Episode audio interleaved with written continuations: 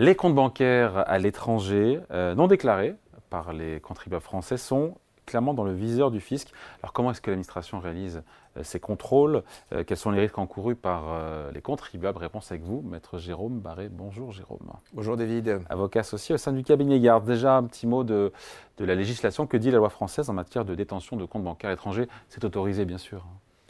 Alors c'est autorisé, mais vous devez donc déclarer tous les ans euh, sur votre déclaration, à l'occasion de votre déclaration de revenus, l'existence sans limitation des comptes dont vous disposez et déclarer les revenus et les gains que vous percevez sur ces comptes. Donc vous devez déclarer euh, les comptes bancaires situés à l'étranger, les contrats d'assurance vie, les avoirs détenus au travers de sociétés de portefeuille titres, les avoirs détenus par des trusts ou des fondations, ce qui est déjà un peu plus exotique, les comptes étrangers aussi qui sont utilisés, vous savez, pour le paiement par Revolut, PayPal, etc.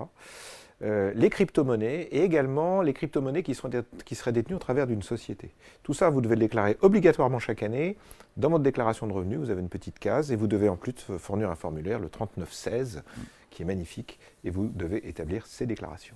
Bon, donc on le redit clairement, non, ce n'est pas illégal euh, en France de détenir des comptes bancaires à l'étranger. C'est bien de le rappeler quand même. Hein. Ça n'est pas du tout illégal.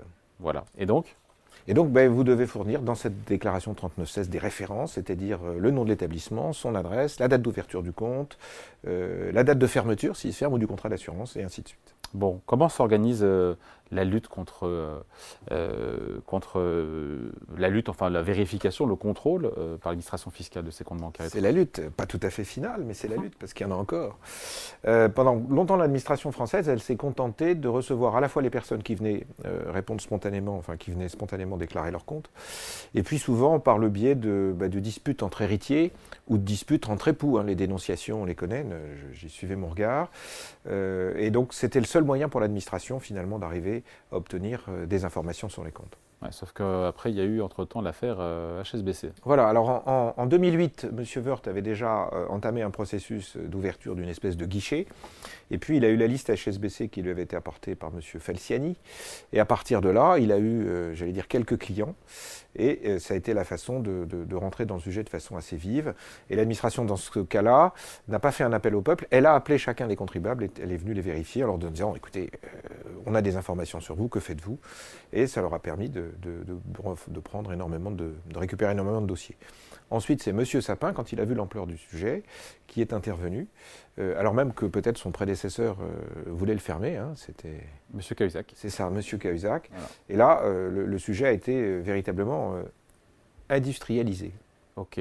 Euh, les, autres, euh, les États, les autres États, est-ce qu'ils ont eu des comportements différents en matière de combat Ce qui est très curieux, voilà, ce qui est très curieux, c'est qu'au même moment, on s'est dit en France, ben voilà, il va falloir s'occuper de ces dossiers. Je pense aux, spécialistes fiscaux qui sont occupés de ça. Et puis quand on allait voir ses voisins, ils ont eu tous la même idée au même moment. Alors probablement que la, raison est une raison qui n'est peut-être pas endogène à notre système, mais qui serait plutôt exogène, parce que finalement, euh, nos braves voisins américains nous ont dit que c'était vraiment pas bien d'être délinquants.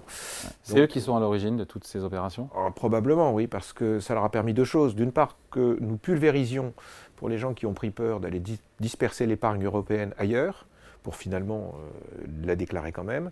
Et puis ça leur a permis, eux, de leur côté, d'empêcher des Américains d'avoir des comptes en, en, Europe. On voit que pour un Américain, ouvrir un compte en Europe, c'est très très compliqué. Donc de récupérer des fonds, et on faisait d'une pierre des coups. Moins d'épargne en Europe, plus d'épargne aux États-Unis. Bon, quels sont les résultats fiscaux de ces opérations? Eh bien, les résultats fiscaux ont été importants, puisque le guichet s'est fermé en 2017. On le appelle ça la cellule de dégrisement, c'est ça hein? C'est ça qu'on l'appelait, hein, non? Oui, c'est ça.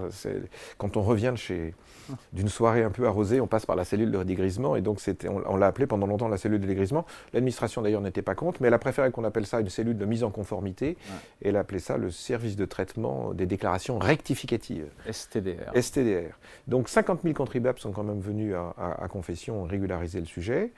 Euh, ça a une incidence. Des riches essentiellement, je coupe des riches, enfin des patrimoines fortunés ou pas seulement? Non, pas seulement, beaucoup de petits patrimoines, beaucoup, beaucoup, beaucoup, beaucoup de personnes qui ont fait ça, non pas pour des raisons fiscales, d'ailleurs dans 80, je ne sais pas quel est le pourcentage, mais non plus 90% des cas, ce n'était pas des raisons fiscales. Il y avait des conséquences fiscales, mais beaucoup de familles qui ont vécu des choses terribles en Europe centrale, etc., etc., sont venues mettre leurs fonds. Alors, le, le résultat, c'est quand même à peu près 10 milliards de recettes.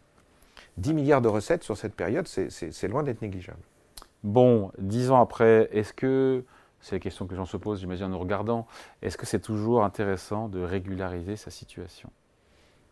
Alors je suis, forcément conflicté, diraient les avocats. Je suis parti pris, mais oui, il faut le faire. Il faut le faire parce que euh, régulariser sa situation soi-même, c'est mieux que d'attendre que la patrouille nous rattrape.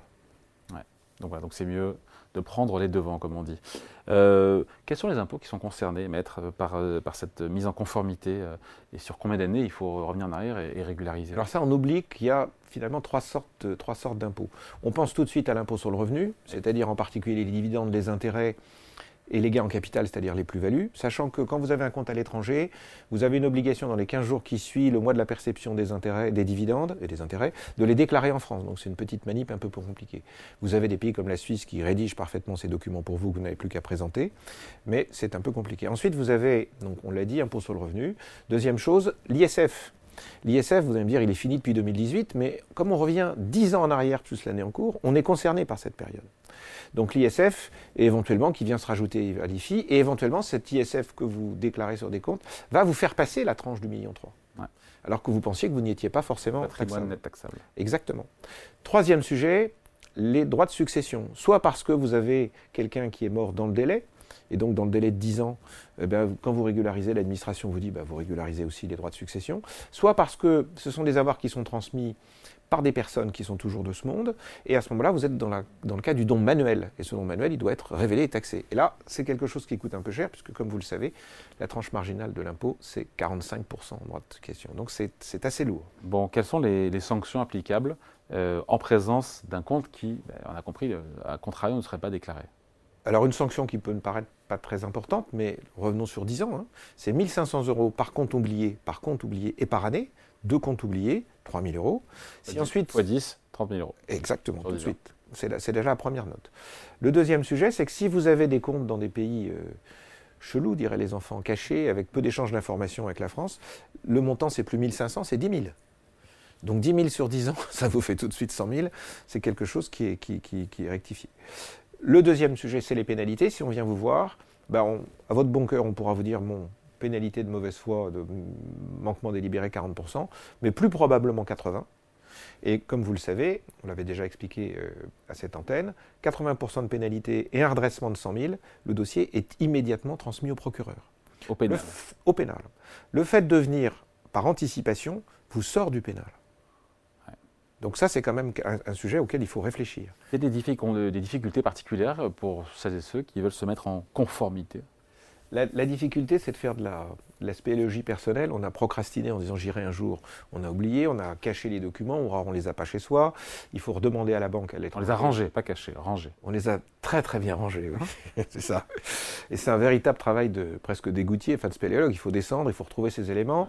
Vous devez avoir les informations exactes, vous devez les avoir complètes. Et il faut également, tous les ans, avoir au 1er janvier, surtout s'il y a de l'ISF, l'information exacte. Donc vous avez un petit travail à faire avec la banque étrangère. Et dans un certain nombre de cas, dans un certain nombre de pays, en particulier la Suisse, on vous fait payer la demande d'information. Hein. Les documents qu'on vous donne, on vous les fait payer. Ça prend du temps. Euh, malgré la fermeture donc, de cette cellule euh, de régularisation euh, en, combien en quoi? C'est 2017, c'est ça 2017. Hein bon, l'administration, le fisc semble toujours aussi présent sur ces sujets d'actifs étrangers, de comptes à l'étranger. À la suite de tous ces éléments-là, et encore un peu poussé par nos amis américains, beaucoup de pays ont adopté un mécanisme qu'on appelle le CRS, le coming, le coming, le common, pardon, hein, je vais y arriver, c'est pas le coming out, c'est le common reporting standard. C'est-à-dire que un Suisse, une banque suisse qui a un résident français dans ses comptes, va déclarer à la France le résident suisse. Elle ne dit pas ce qu'il y a sur le compte. Voilà, elle ne dit pas ce qu'il y a dessus. Elle ne dit pas ce qu'il y a dessus. Donc vous, vous allez recevoir un document de l'administration qui dit, selon nos informations, il semblerait que vous disposiez d'un compte à l'étranger, et j'aimerais savoir ce que vous allez faire. Et à ce moment-là, il vaut mieux aller voir l'administration en disant, oui, j'avais un compte, voilà ce qui s'est passé, ou j'ai un compte mais il n'y a rien dessus, ou voilà, voilà, voilà, on discute mais il faut sortir de ça. Ça c'est le premier sujet. Le deuxième sujet à nouveau c'est le data mining. Le troisième sujet c'est les échanges qui circulent énormément, qui sont en cours d'élaboration sur le plan de l'intelligence artificielle et, comment dire, de, du, de la rationalisation, qui vont nourrir une base de données qui s'appelle EvaFisc, et là on peut vous retrouver. Bon, et euh, concrètement comment est-ce qu'elle s'y prend, l'administration, dans cette affaire? CRS, euh, elle lit les décisions de justice qui concernent les familles qui ne s'entendent pas et qui se jettent à la figure des comptes non déclarés ou les, demandes de divorce.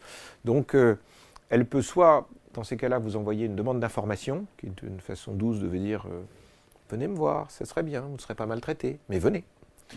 C'est pas une demande coercitive, mais, allez-y. Soit en revanche, elle a un peu plus d'informations et elle trouve que votre comportement général n'est pas terrible. Là, elle vous demande des deux. Elle vous établit des demandes de justification qui vous donnent des délais, qui vous donnent des pénalités, qui, si vous ne répondez pas, vous mettent dans une procédure de taxation d'office. Là, vous courez aux ennuis.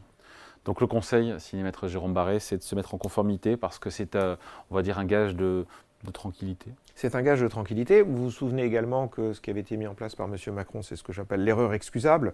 Donc vous pouvez toujours dire que dans un CMA comme ça, bah, euh, vous étiez trompé, vous n'avez pas fait les choses. L'administration ne porte pas de jugement, premièrement. Et deuxièmement, l'administration ne vous donne pas d'abonnement à la suite de ces, de ces mises en conformité. Allez, merci beaucoup. Conseil signé Maître Jérôme Barré, avocat associé au sein du cabinet Yards. Merci, Merci. Jérôme. Merci David.